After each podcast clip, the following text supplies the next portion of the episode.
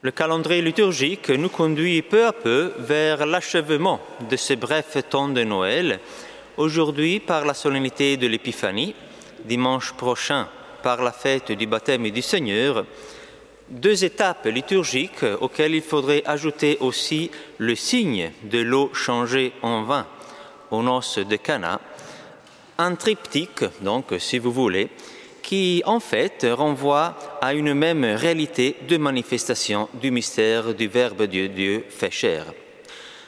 Donc, si le temps de Noël avance vers son achèvement, ce n'est pas pour clore le mystère, mais plutôt pour l'ouvrir, pour le laisser rayonner et pour le manifester à tous vers une révélation à l'étendue universelle. La fin devient donc un nouveau début, le commencement d'une nouvelle histoire de Dieu avec son peuple. Et vous voyez, il s'agit un peu de la même dynamique qui se vérifie lors de la fin du temps pascal. Comment le temps pascal s'achève-t-il?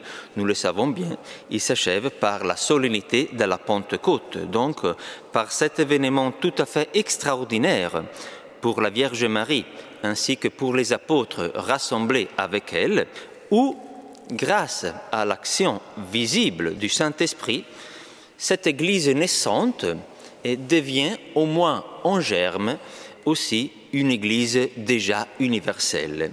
Vous vous rappelez l'étonnement de tous ceux qui étaient présents à la Pentecôte lorsqu'ils s'exclamaient Mais comment nous sommes Parthes, Mèdes, Élamites, habitants de la Mésopotamie, de la Judée et de la Cappadoce, etc. Et nous tous, nous entendons ces gens-là, ces apôtres, les entendons parler dans nos langues maternelles des merveilles de Dieu. Eh bien, dans la solennité de l'Épiphanie, c'est une chose analogue qui va se réaliser. Donc, Jésus ne parle pas encore, comme d'ailleurs à la Pentecôte, et Jésus ne parlait plus, car il était déjà monté au ciel, et pourtant, vous voyez, le mystère rayonne, le mystère attire, le mystère, par l'action visible et invisible de l'Esprit Saint, fait converger vers la grotte de Bethléem la marche de ces mages qui de loin avaient perçu et reconnu un appel qui les interrogeait personnellement. Donc voilà, chers frères et sœurs, un peu la solennité de l'Épiphanie lorsque le mystère se rend visible, soit dans la naissance physique du Verbe de Dieu, soit dans sa naissance, disons comme ça, dans son corps mystique, qui est l'Église, le jour de la Pentecôte, quelque chose de nouveau, quelque chose d'inédit se manifeste dans le monde. L'eau changée en vin, c'est-à-dire la nature change son état, le ciel s'ouvre, laissant retentir la voix du Père, comme à la Pentecôte d'ailleurs, les cultures représentées par des langues différentes s'ouvrent à la voix des apôtres proclamant ce même mystère. Et aujourd'hui, ces sages, ces mages d'Orient ouvrent leur cœur à l'adoration comme signe et prémisse de la Jérusalem céleste qui sera habitée, comme nous le dit l'Apocalypse, par une foule immense que nul ne pouvait dénombrer, une foule de toutes nations, tribus, peuples et langues. Mais si ce que nous venons de faire, c'est de comprendre la solennité de l'Épiphanie du point de vue du mystère, donc pour ainsi dire du côté de Dieu, essayons aussi de contempler cette même réalité du point de vue de l'homme. Parce que ces mages d'Orient, c'est bien des hommes qui, ne connaissant pas encore le mystère, ont quand même été attirés à parcourir ce chemin nouveau et inédit. C'est ça la chose surprenante de ce chemin des mages d'Orient. Parce que les apôtres furent appelés par Jésus, et c'est seulement à la suite de cet appel, donc de cette parole extérieure du Christ, accueillie dans la confiance, qu'ils deviendront des disciples de Jésus. Mais pour ces sages d'Orient, cette attraction vers l'inconnu qui les attirait est encore plus mystérieuse, parce que c'est de leur initiative, ou plutôt grâce à leur discernement, qui sut décrypter dans le bon sens les signes que les créations leur offraient, que ces sages d'Orient ont décidé de partir. Donc voilà la chose fascinante, c'est que leur chemin ne suivait pas la rencontre du mystère, comme ça a été le cas pour les apôtres, mais il précédait la rencontre du mystère. Qu'est-ce qui fait alors que des gens qui n'étaient même pas membres du peuple élu, qui n'avaient pas à leur disposition les moyens d'information et de communication dont nous disposons aujourd'hui, qui ne disposaient pas non plus de moyens de transport que la science et la technique nous permettent aujourd'hui d'utiliser, des gens dans une telle précarité ont pu trouver en eux-mêmes une telle force intérieure, une telle conviction, un tel désir de partir vers une terre étrangère, vers l'inconnu, parce qu'ils ne savaient pas où ils étaient en train d'aller, si ce n'est qu'une étoile les guidait. Alors, le mystère, il faut le dire, il reste un mystère. Et vous voyez combien ces mages nous montrent que ce mystère n'est pas seulement du côté de Dieu, mais il se trouve aussi du côté de l'homme.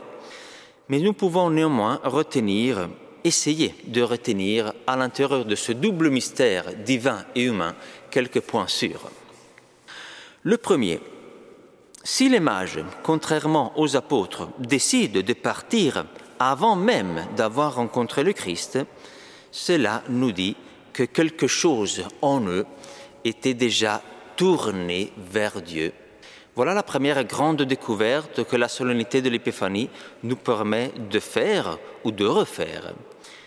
Dieu se manifeste, ça c'est clair, c'est le contenu de la solennité de l'Épiphanie, mais cela n'est pas tout, parce que Dieu se manifeste à une humanité qui est déjà faite pour le mystère, qui est faite pour la transcendance, qui est faite pour le divin. Donc si l'homme était une créature fermée sur elle-même et sur cette réalité terrestre, donc vous voyez, Dieu aurait beau se manifester, se révéler, mais sa parole resterait, pour ainsi dire, un ultrason, un message imperceptible. Sa venue dans le monde resterait invisible à la connaissance et à la conscience humaine. Eh bien non, si Dieu se révèle, c'est parce qu'il y a un homme, l'être humain, l'humain, qui est déjà capable de Dieu. Pourquoi l'homme est-il déjà capable de Dieu?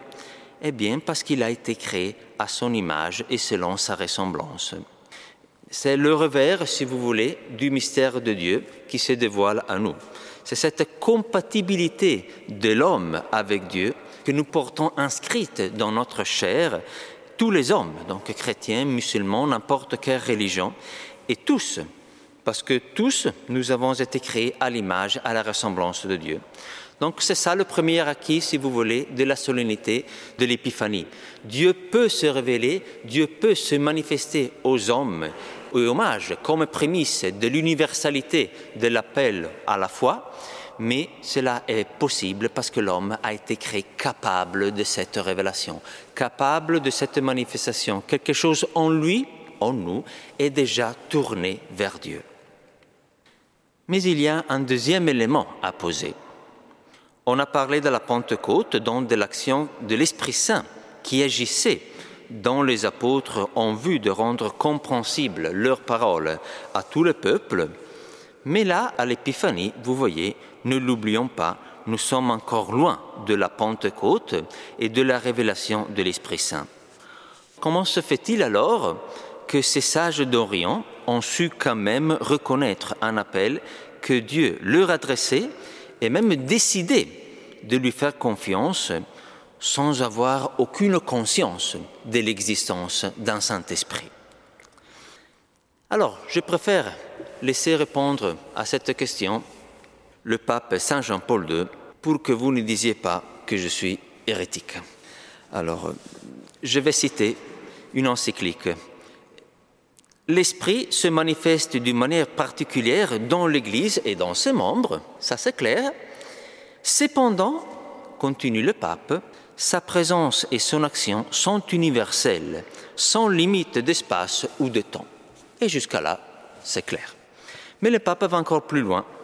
L'esprit est donc à l'origine même de l'interrogation existentielle et religieuse de l'homme qui ne naît pas seulement de conditions contingentes, mais aussi de la structure même de son être. Cela veut dire donc que l'être de l'homme est naturellement ouvert à l'action de Dieu, à l'action de l'Esprit Saint en lui. Donc l'action de l'Esprit Saint en nous s'appuie sur cette naturelle ouverture de l'homme à la transcendance. Mais le pape va franchir encore un pas de plus. C'est encore l'Esprit qui répand les sémences du Verbe présentes dans les rites et dans les cultures. Je souligne dans les rites, ça veut dire aussi dans le phénomène religieux, et les prépare à leur maturation dans le Christ. Et on pourrait citer des passages de Saint Jean-Paul II qui vont encore plus loin pour montrer qu'il y a une action mystérieuse de l'Esprit Saint en dehors des frontières visibles de l'Église et même dans les phénomènes religieux. Mais je préfère ne pas aborder un sujet si délicat parce que sinon il faudrait poser aussi tout ce qu'il faut pour comprendre l'unique médiation du Christ pour le salut du genre humain. Donc on va s'arrêter là. Ce qui nous intéresse pour aujourd'hui, c'est de constater que des païens, comme les mages l'étaient, ont vécu une certaine mais réelle docilité à Dieu qui les conduisait au Christ et donc qui les conduisait à la vérité tout entière. Nous sommes habitués à comprendre cela pour les disciples de Jésus, pour les apôtres, pour tous ceux qui ont visiblement reçu le Saint-Esprit, eh bien là, il y a des païens qui se mettent en chemin, qui se laissent guider sans être ni israélites, donc ni membres du peuple élu, et ni baptisés non plus. Le baptême chrétien n'existait pas encore.